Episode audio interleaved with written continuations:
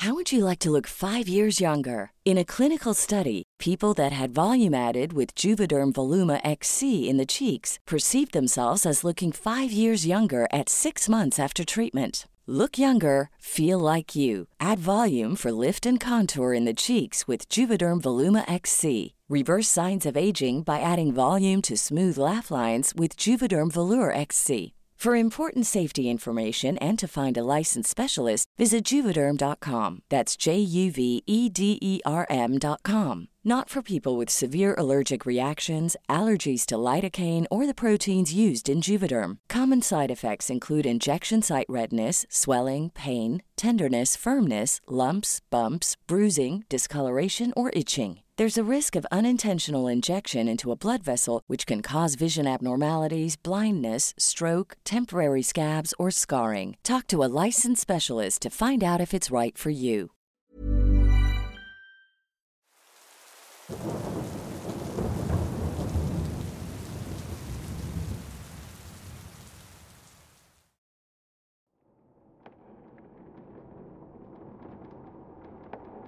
Esto me ocurrió en un viaje que hice a Torreón, saliendo de la Ciudad de México.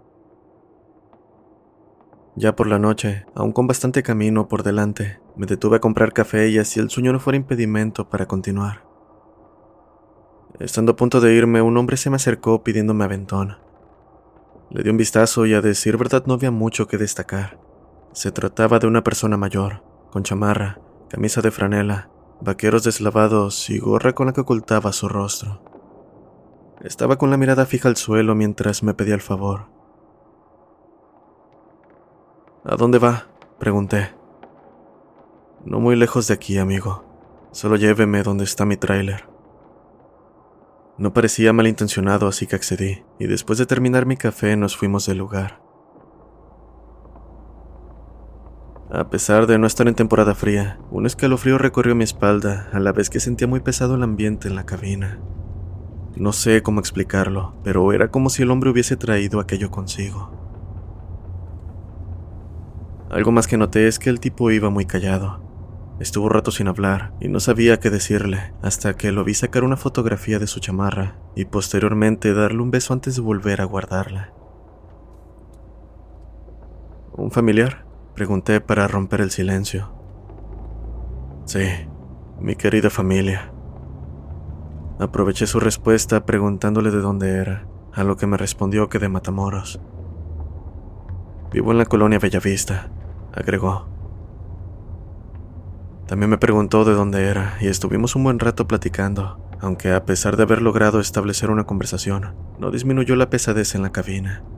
Se sentía más bien como si cada palabra del sujeto pesara más.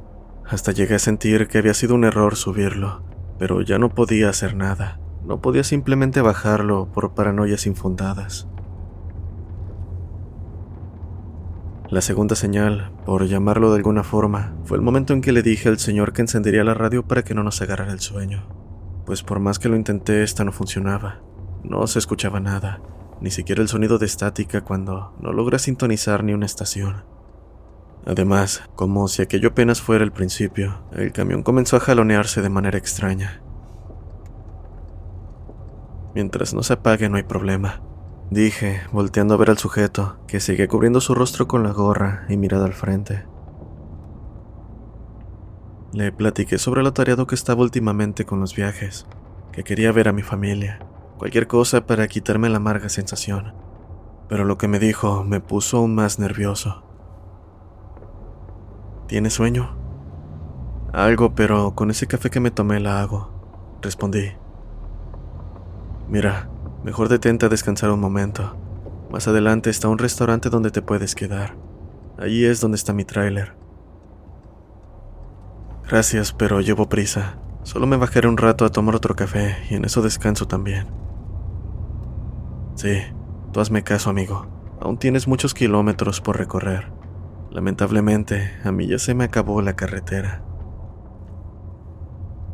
Aquella última frase la dijo con su voz quebrada, como si estuviera aguantando el llanto con un gran pesar. Se me la sangre pues no sabía a qué se refería. Simplemente no le di importancia y continué hasta llegar al lugar mencionado. Ya llegamos. Ahí está mi camión. Dio un vistazo al hogar, un restaurante que nunca había visto en los cuatro años que tenía transitando esa carretera. Nos detuvimos cerca del camión del sujeto, uno bastante viejo, seguro de los años 60. Hizo una pequeña broma respecto a que la unidad ya podría ser considerada una reliquia, a lo que el sujeto dijo con una risa seca. Es bueno el camioncito, amigo. Pensaba irme en cuanto se bajara, pero me invitó a un café y algo para comer por haberlo llevado. Por alguna razón a mí me interesaba más irme, pero la manera de insistir del sujeto fue tal que por pena terminé aceptando. Debo decir que al igual que el señor a quien le di aventón, los comensales del lugar lucían extraños. A ellos sí pude verles el rostro, percatándome de que se veían demacrados, demasiado delgados que casi parecían solo piel sobre los huesos, bastante pálidos. Sentía que algo no andaba bien, así que en cuanto me terminé mi café, dije que ya era hora de retirarme, pero en ese momento me sentí muy cansado, una pesadez que no podía explicar. Duérmete, descansa un poco, no vayas a manejar así cansado, dijo el sujeto. Me negué diciéndole que tenía que llegar a mi destino lo más pronto posible, pero él insistió mencionando que había camas, mientras me encaminaba a una de las habitaciones. Me recosté en uno de los catres y al poco tiempo caí dormido.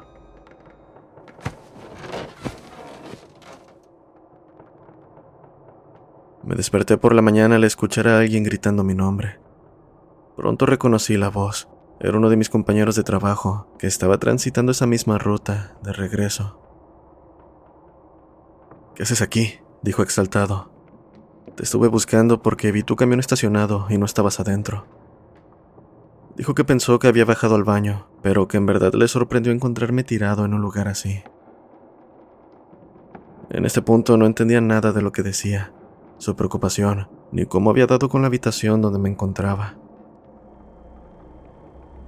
Un escalofrío recorrió mi cuerpo cuando esa frase terminó de cruzar mi mente.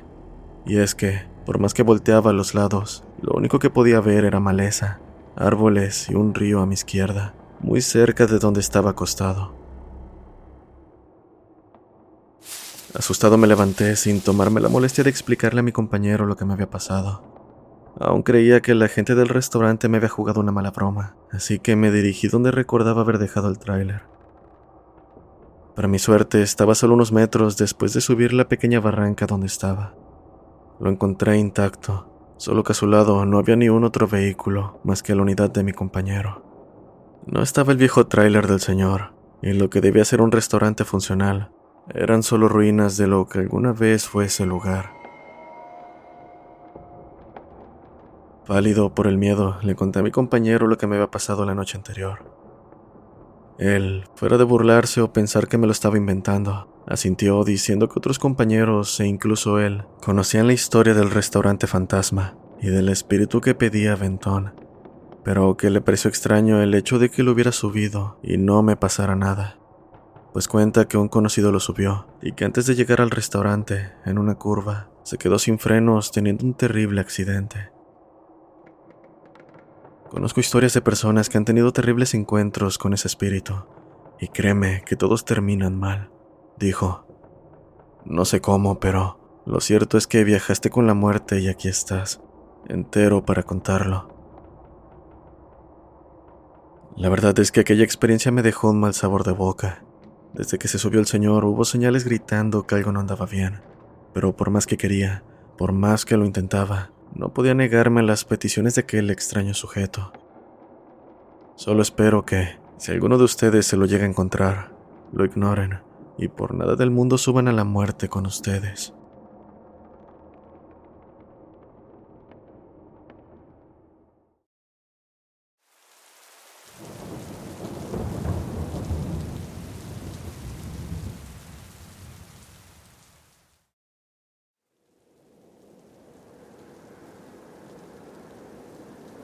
Era verano del 2001. Me encontraba en mi primer viaje por carretera, llevando a mi hija de 11 años. En aquel momento el trabajo me hacía estar fuera de casa por semanas, así que un viaje con ella me ayudaría a recuperar tiempo en familia. Además, si ella se inspiraba en mí y decidía seguir el oficio, no podría estar más orgulloso. Salimos de mi natal Sonora con dirección a Baja California. Siendo mediados de julio, hacía tanto calor como podrás imaginar. Estábamos en medio de nuestro viaje, transitando el extenso desierto de Altar, cuando sucedió algo tan extraño y aterrador, a lo que hasta la fecha trato de encontrarle sentido. Creo que aquí es donde realmente comencé a darme cuenta de que las historias que mis amigos y familiares en el oficio sobre encuentros extraños en medio de la nada no eran meros inventos para asustar. Pero bueno, no estoy seguro de la razón, pero esa noche en especial el flujo de tráfico parecía haber cesado. Durante minutos fuimos los únicos en el recto camino, sin luces en la distancia, ni nadie indicando algún poblado o siquiera algún vehículo aproximándose. Por mi parte, estaba ansioso por cumplir con la entrega y pasar unos días con mi hija antes de dejarla con su madre y volver a la carretera. ¿Por qué está tan oscuro afuera, papá? Preguntó mi hija rompiendo el silencio. Es que es tarde y casi no hay carros. There's never been a faster or easier way to start your weight loss journey than with PlushCare. PlushCare accepts most insurance plans and gives you online access to board-certified physicians who can prescribe FDA-approved weight loss medications like Wigovi and Zepbound for those who qualify. Take charge of your health and speak with a board-certified physician about a weight loss plan that's right for you. Get started today at plushcare.com slash weight loss. That's plushcare.com slash weight loss. plushcare.com slash weight loss. I'm Sandra, and I'm just the professional your small business was looking for. But you didn't hire me because you didn't use LinkedIn jobs. LinkedIn has professionals you can't find anywhere else, including those who aren't actively looking for a new job, but might be open to the perfect role, like me. In a given month, over 70% of LinkedIn users don't visit other leading job sites. So if you're not looking on LinkedIn, you'll miss out on great candidates like Sandra. Start hiring professionals like a professional. Post your free job on linkedin.com/people today. Pero descuida, no prestes atención a eso y duérmete. Verás que pronto llegaremos. Le dije. Acto seguido se fue al camarote a dormir.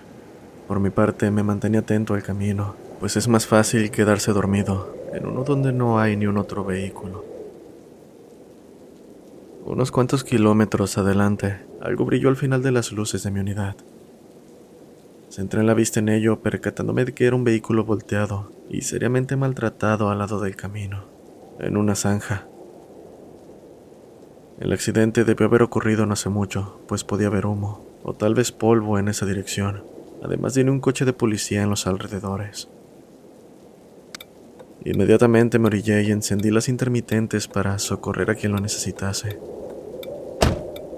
Mi hija quiso salir conmigo, pero la detuve, diciéndole que se quedara arriba con el celular listo para llamar a emergencias. Hola, ¿hay alguien ahí? Dije un par de veces mientras me aproximaba al vehículo.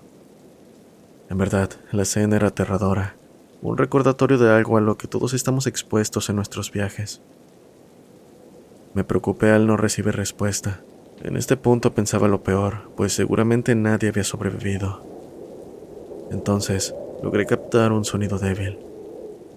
Al principio no sabía de dónde provenía, pero pronto me di cuenta de que era desde el interior del vehículo destrozado.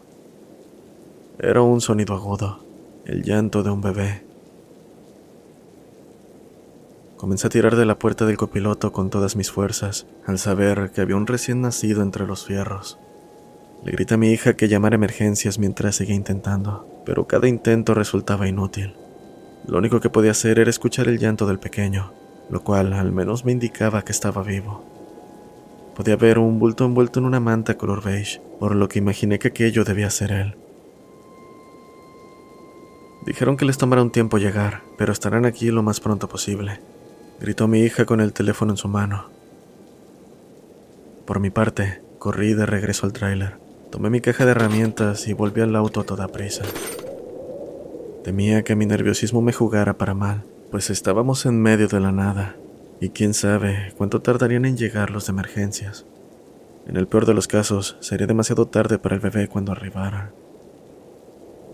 Un sinfín de pensamientos negativos recorrían mi mente mientras luchaba con la puerta del auto. Cuando finalmente pude abrirla, tomé el pequeño bulto sobre el asiento y corrí hacia mi unidad. En algún punto el pequeño dejó de llorar, así que me detuve antes de subir y retiré la manta para ver si se encontraba bien. No encuentro palabras para describir lo que vi, solo que el niño lucía muy extraño. No se parecía a ningún otro infante que hubiera visto antes. Con la luz de mis intermitentes pude ver que su cabeza era muy grande, desproporcionada en comparación a su cuerpo. Su tono de piel pálido, y aunque tenía sus ojos cerrados, se notaba que eran muy grandes y saltones. Bien podría pensar que se trataba de uno de esos muñecos realistas, de no ser porque se movían mis brazos de una manera tan extraña como su aspecto. Mi hija se asomó por la ventana e instintivamente me volteé para que no viera la criatura. Seguro se trataba de un bebé muy extraño y eso era todo, pero quién sabe cómo podría tomarse ver algo así. La situación ya era muy extraña como para asustarla. Una terrible sensación en el aire me hizo entrar en la cabina. Dejé al bebé sobre la cama del camarote y mi hija pronto se acercó a verlo. Me quedé cerca contando el tiempo que tardarían en llegar los de emergencias cuando mi hija mencionó. Papá, ¿qué es eso que tiene el bebé en su pancita? El aspecto extraño de la criatura palidecía ante lo que había en su panza. Una especie de cremallera camuflándose con su piel. O tal vez se trataba de una sutura que daba ese aspecto. No estaba seguro. El pequeño parecía apenas de unos días de nacido. Sus movimientos robóticos me hicieron sentir sumamente incómodo, que hasta la idea de bajarlo del camión cruzó mi mente.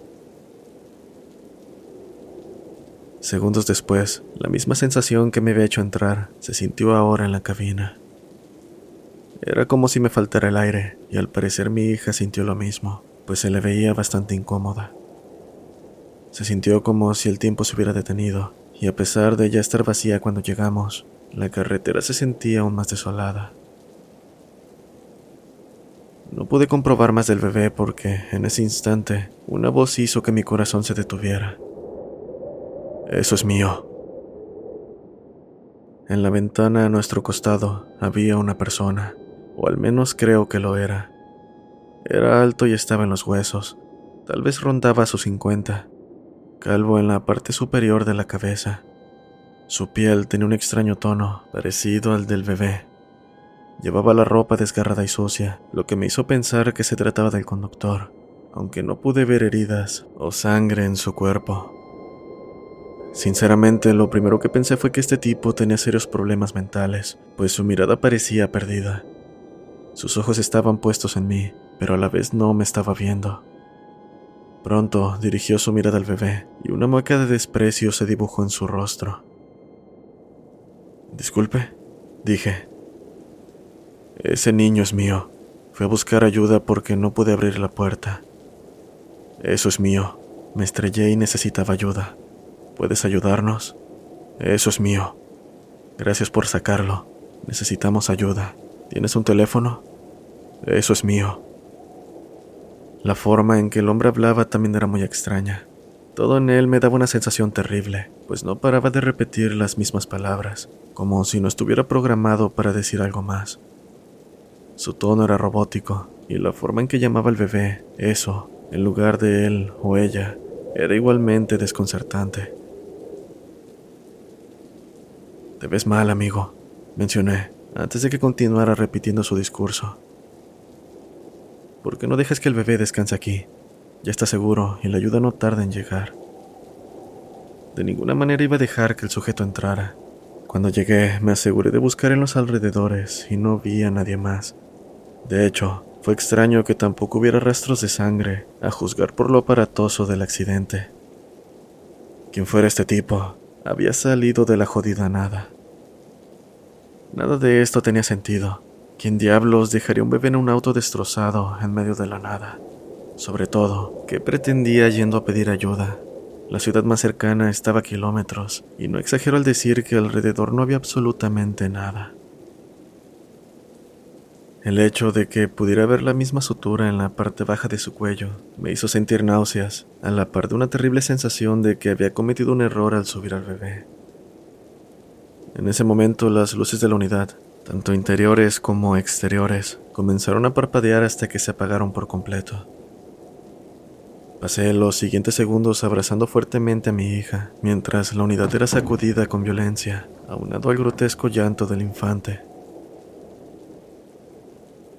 Cuando las luces volvieron y el movimiento se detuvo, tanto el bebé como el sujeto del otro lado de la ventana habían desaparecido.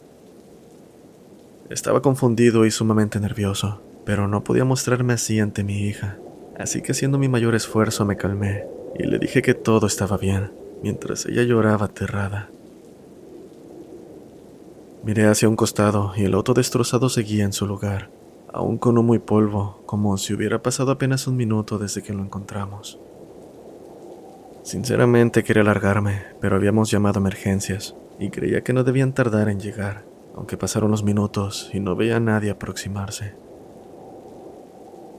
La última sorpresa que me llevé esa noche fue cuando revisé el celular preguntándole a mi hija si en verdad les había llamado. Sí, dijo limpiándose las lágrimas. Me perdí mientras explicaba lo que le dijeron, cuando vi que el celular marcaba diez minutos después de haber llegado al lugar, cuando juro por Dios que por lo menos pasaron 50 minutos desde que me orillé. Revisé el registro de llamadas y por más que busqué, no parecía la que mi hija había hecho emergencias. El diablo, mejor larguémonos de aquí, dije entre dientes. El resto del camino permanecimos en silencio, Pensé que mi hija me llenaría de preguntas, pero solo se mantuvo seria. La verdad es que se lo agradezco. Era mejor así, pues tampoco quería tocar el tema. Al buscar sobre un accidente en carretera unos días después, no me encontré con nada, pero a estas alturas no me sorprendió. Esto es algo que, hasta hoy, más de 20 años después, recuerdo como la experiencia más aterradora y extraña que he vivido. Y es que desde esa noche sé que hay cosas a las que no vale la pena tratar de encontrar explicación. Simplemente es algo que seguramente siempre ha estado ahí y así seguirá siendo.